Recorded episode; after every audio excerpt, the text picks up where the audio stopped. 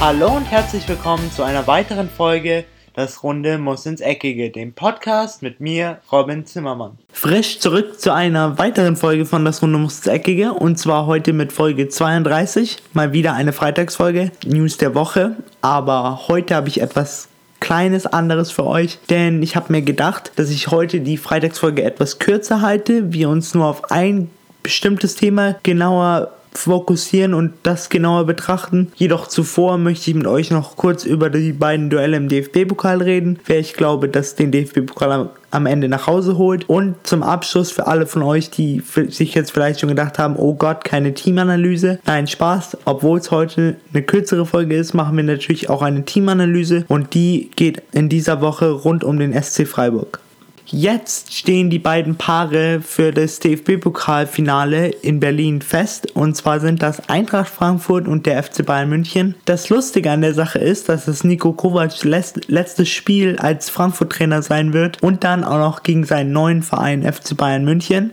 Ich muss sagen, erstmal zu dem FC Bayern Spiel. Die haben gegen Leverkusen auswärts gespielt und haben hier sich regelrecht in das DFB-Pokalfinale geschossen. Und zwar konnten sie mit 2 zu 6 gewinnen. Man muss sagen, absolut verdient. Die Leistung des FC Bayern war atemberaubend. Also die haben auch nach dem 2-0, nach dem 2-1, nach dem 4-1 und dann schlussendlich nach dem 6-2 nicht nachgelassen. Sie haben 90 Minuten lang Vollgas gegeben und das ist, wie ich finde, auch ein Verdienst des äh, Jupp Heynckes, denn er schafft es, die Motivation der Mannschaft so hoch zu halten, dass sie auch bis zur letzten Minute, egal ob sie jetzt schon Meister in der Bundesliga sind, egal ob sie schon sicher im DFB-Pokalfinale stehen, sie geben einfach Gas bis zum Schluss und das habe ich einfach vermisst unter den letzten Bayern-Trainern wie Carlo Ancelotti oder auch Pep Guardiola.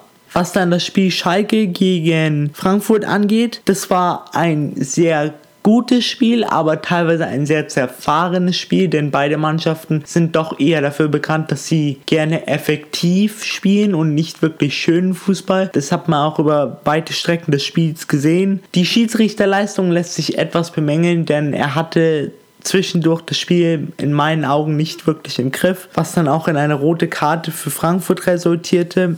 Aber trotzdem konnte am Ende Frankfurt durch das Tor von Jovic insgesamt 1-0 in Gelsenkirchen verdienen. Ich muss sagen, auch das verdient. Und jetzt freue ich mich auf jeden Fall auf das Pokalfinale, denn es wird nicht nur die Atmosphäre eines Pokalfinales haben, sondern auch die Atmosphäre eines Spiels, wo der Trainer des aktuellen Vereins gegen den Verein seiner Zukunft spielen wird. Und das könnte interessant werden und das lässt bestimmt die Gemüter etwas hochkochen und wir können uns auf jeden Fall auf ein emotionales Spiel freuen.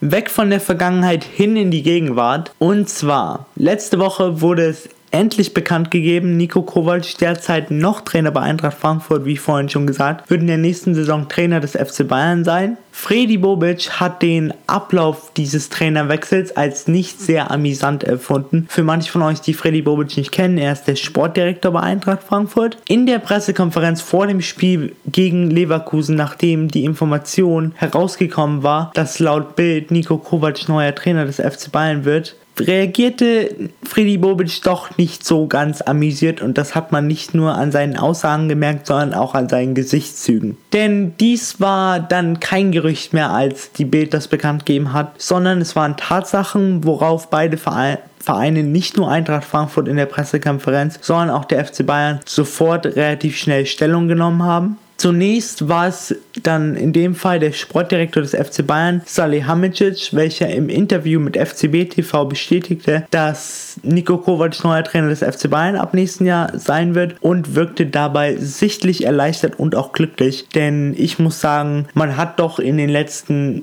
drei, vier, fünf Monaten gesehen, dass es die FC Bayern Bosse insbesondere schon ein bisschen auseinandergetrieben hat, die Trainerfrage. Es gab immer unterschiedliche Meinungen. Sie schienen nie wirklich einen sicheren Kandidaten zu haben, den sie alle hundertprozentig unterstützen und wollen. Von daher glaube ich, dass jetzt mit Nico Kovac Ruhe reinkommt und sich jetzt alle auf diesen Trainer freuen. Alle haben auch schon gesagt, dass das dann am Schluss endlich eine gemeinsame Entscheidung war. Ob man das glaubt oder nicht, ist eine andere Frage, aber ich finde, dass der FC Bayern gut daran tut, Nico Kovac in der nächsten Saison als Trainer zu beschäftigen.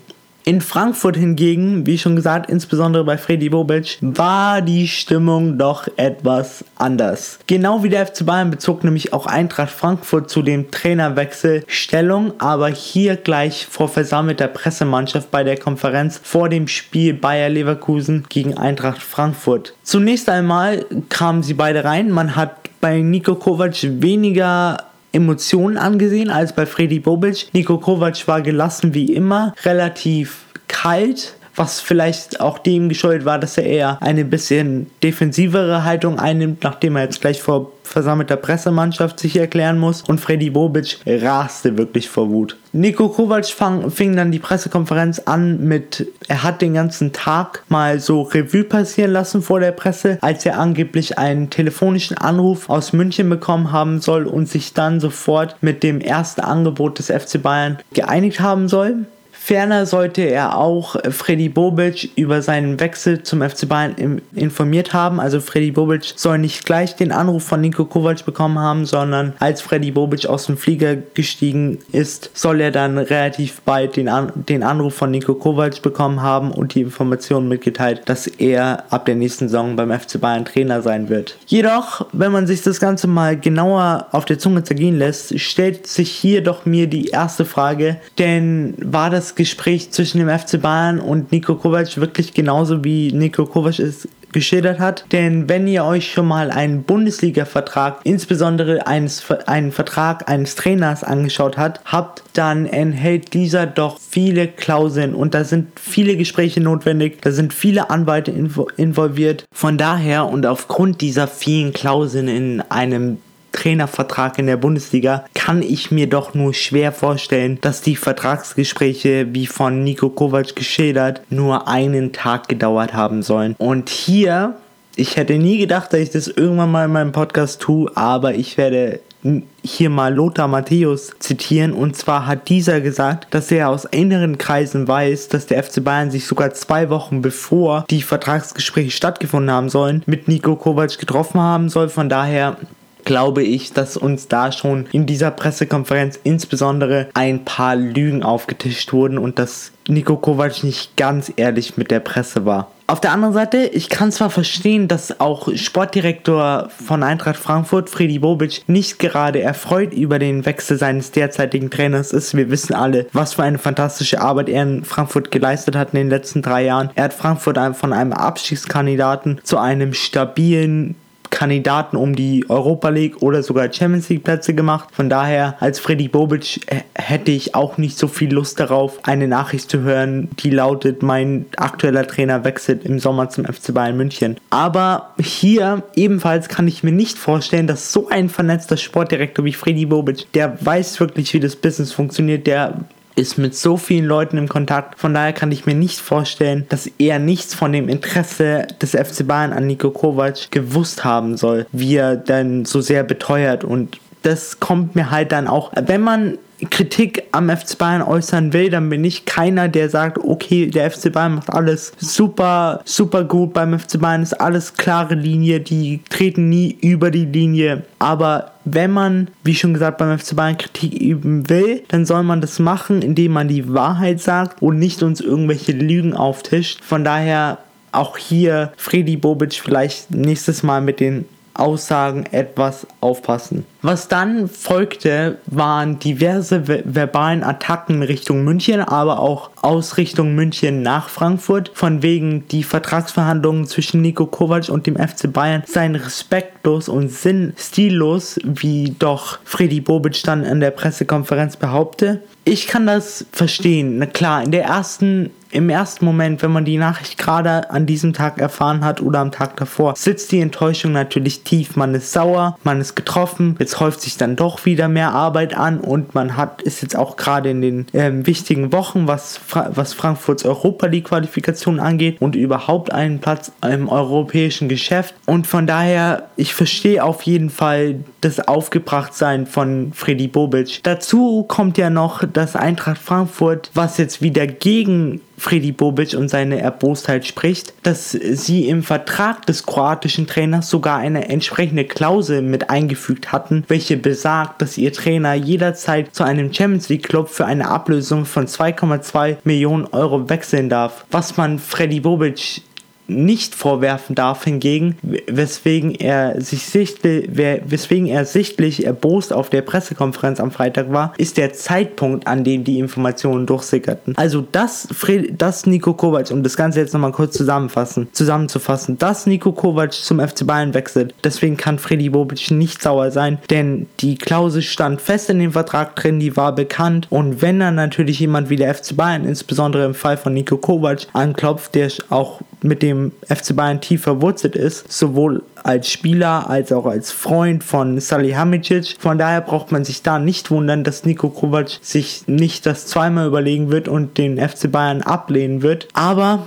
der Zeitpunkt ist natürlich nicht wirklich positiv für Frankfurt. Denn wie schon vorhin gesagt, wir wissen alle, dass Frankfurt aktuell in den entscheidenden, sich in den entscheidenden Wochen befindet, was die Europa League oder sogar die Champions League Qualifikation angeht. Von daher können solche Nachrichten der Mannschaft, wie man auch dann im darauffolgenden Spiel gegen Leverkusen, als man 4-1 in Leverkusen verloren hatte, auf jeden Fall gesehen hat. Jetzt um beide Seiten mal ein bisschen zu beruhigen und beide Seiten mal wieder auf den Boden der Tatsachen zu bringen, muss ich sagen, dass beide Mannschaften sich jetzt auf das konzentrieren sollten, was wesentlich ist. Denn im Prinzip in diesem Fall stehen wir jetzt Aussage gegen Aussage. Der eine Verein sagt das, der andere Verein sagt das. Von daher wäre es jetzt doch am besten, wenn beide Vereine sich auf das Wesentliche konzentrieren, wie das Pokalfinale zwischen Bayern und Frankfurt. Frankfurt noch auf die Europa League Qualifikation und Bayern klar auf die beiden Spiele gegen Real Madrid und dann natürlich noch das mögliche Champions League Finale. So, das war's jetzt soweit. Ich hoffe, ich habe euch den Streit zwischen Frankfurt und dem FC Bayern genauer zusammengefasst. Jetzt wisst ihr auch, was sozusagen abgeht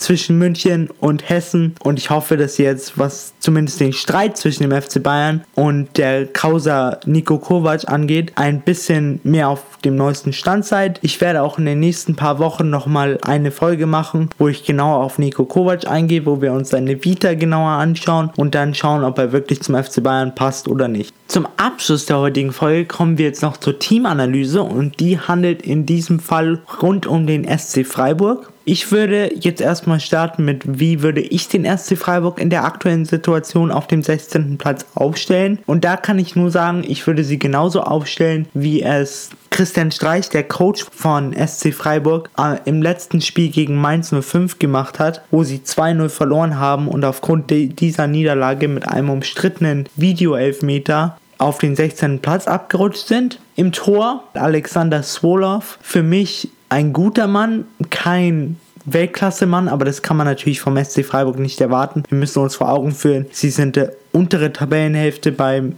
in der Bundesliga. Sie haben keinen hohen Etat. Von daher, für die finanziellen Möglichkeiten, die sie haben, ist er wirklich ein guter Rückhalt. Dann haben wir meistens eine Dreierkette beim SC Freiburg, die sich aber schnell, wie aktuell bei vielen Mannschaften, in eine Fünferkette umwandelt, wenn der Gegner im Ballbesitz ist. Hier haben wir Spieler wie Saga Sünükü, für mich ist der Türke wirklich ein großes Innenverteidiger-Talent und ich hoffe, dass er zumindest ein, als einer der beiden Innenverteidiger-Talente dem SC Freiburg auch in der nächsten Saison, egal ob erste oder zweite Liga, noch erhalten bleibt. Dann in der Mitte Manuel Guedi, der Mann, der so ein bisschen die Jungen mit sich zieht, wie vielleicht manche sich noch in der letzten Woche erinnern können, wie jemand wie Holger Bartstuber, der Pavard und Baumgartel im Fall von VfB Stuttgart mit sich zieht, ist Manuel Guedi auch so jemand, jemand, der das gerne mit denen macht, der etwas älter ist, etwas erfahrener. Und neben Gulde haben wir dann noch Mark Oliver Kempf. Dieser Name wird den SC Freiburg-Fans jetzt wahrscheinlich nicht so ganz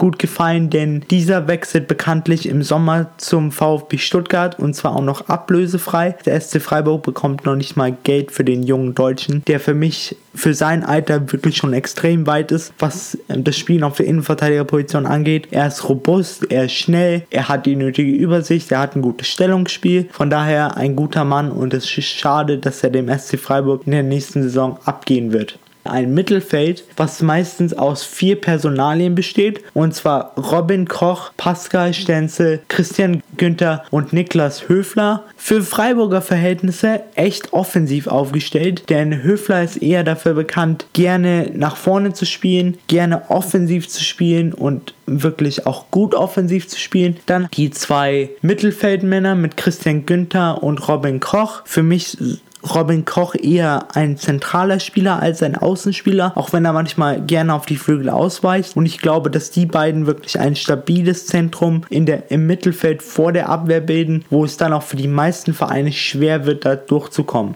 Dann noch ein BVB-Talent und zwar Pascal Stenzel. Ein guter Mann, wahrscheinlich aber bald wieder weg, denn wenn es für Freiburg nach unten geht, bin ich mir ziemlich sicher, dass er nicht mitkommen wird. Vorne drei Offensive und zwar Nils Pedersen, der zweitbeste Torschütze aktuell in der Bundesliga. Ein richtig guter Mann und ich hoffe auch für den SC Freiburg, dass er in der nächsten Saison, sollten sie in der ersten Liga bleiben, auch bleiben wird, obwohl ich mir es wahrscheinlich schwer vorstellen kann, weil wenn jemand wie Schalke 04, wie Wolfsburg, wie Bayer Leverkusen oder irgendein anderer Verein anklopfen wird und die Summe stimmt für den SC Freiburg, dann kann es sein, dass Nils Petersen in der nächsten Saison den SC Freiburg verlässt.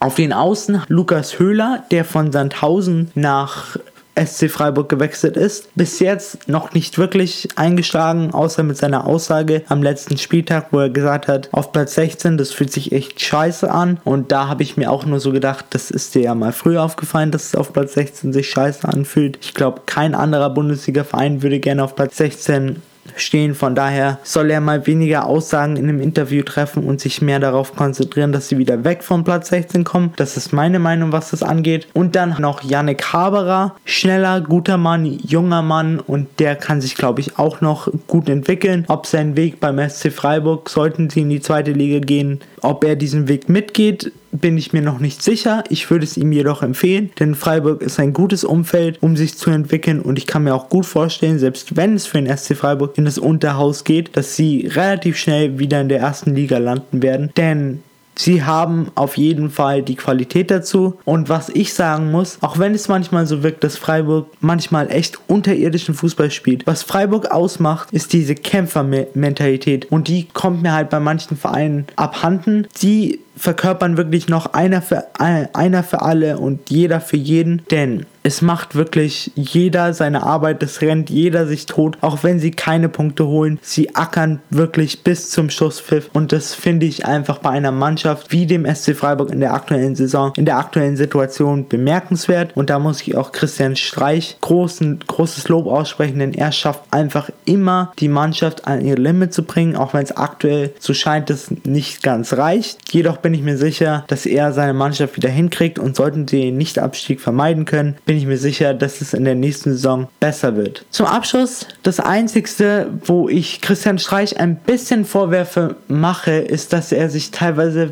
meines Geschmacks zu sehr in Pressekonferenzen über Schiedsrichterentscheidungen aufregt, wie zum Beispiel die gelb-rote Karte gegen Nils Pedersen oder auch den Video-Elfmeter gegen Mainz. Der ist natürlich total verständlich, dass man sich da aufregt, aber diese Eskapaden von Christian Streich wirken sich auch teilweise negativ auf die Mannschaft aus und können die Mannschaft oft negativ beeinflussen, sodass sie vielleicht denkt, oh Gott, wir wollen jetzt bloß nicht, dass der Trainer wieder sauer wird. Von daher gehen wir jetzt nicht mehr so hart in die Zweikämpfe rein, sodass es ja keine strittigen Entscheidungen geht, was gibt, was den Schiedsrichter angeht. Ich glaube, da sollte sich Christian Streich ein bisschen weiter, sollte Christian Streich ein bisschen weiter zurückstecken und sich vielleicht ein bisschen mehr unter Kontrolle haben. Aber das ist das Einzige, was ich zu meckern habe. Und ich hoffe natürlich, dass der SC Freiburg so wie alle anderen Vereine in der Bundesliga, auch wenn das nicht möglich ist, nicht nächstes Jahr ins Unterhaus muss. Und wenn es einer schaffen kann, noch oben zu bleiben, trotz des aktuell 16. Platzes, dann ist es auf jeden Fall der SC Freiburg, weil die haben wirklich den Kampfgeist dazu. So, das war es jetzt erstmal mit Folge 32. Ich hoffe, euch hat die etwas kürzere Version genauso gut gefallen wie die etwas ausführlicheren Version. Ich habe mir nur für heute gedacht, vielleicht ist es einfacher und etwas entspannter für euch, wenn ihr euch nur eine 15-minütige Folge anhört, hingegen einer 35-minütigen Folge. Von daher lasst mir da auch auf jeden Fall Feedback da auf meinen Social Media Kanälen wie Instagram Robin-Podcast oder auf meinem Twitter-Kanal Das Runde muss ins Eckige oder natürlich auch über Facebook Facebook, auf meiner Fanseite. Das Runde muss ins Eckige. Like da fleißig, teilt meinen Podcast, hilft mir, mich zu erweitern und gebt mir auf jeden Fall Feedback, was Verbesserungen angeht oder was ihr gut findet, über was ich in der nächsten Folge reden soll. Ich bin für alles offen und ich hoffe natürlich, ihr habt jetzt noch ein schönes Wochenende. Ich bin raus, wir hören uns am Montag wieder und ciao. Und das war's auch schon wieder mit einer weiteren Folge Das Runde muss ins Eckige, dem Podcast, wo ihr alles rund um König Fußball kompakt auf die Ohren bekommt.